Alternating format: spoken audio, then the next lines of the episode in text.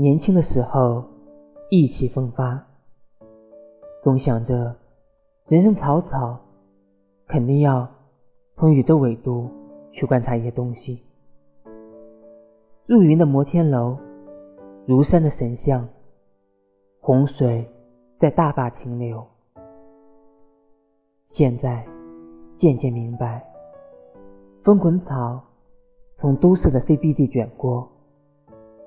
群河路结伴走上高速和国道，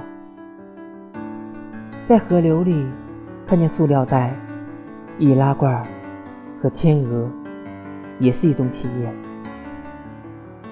宇宙纬度罢了，谁还不是个宇宙呢？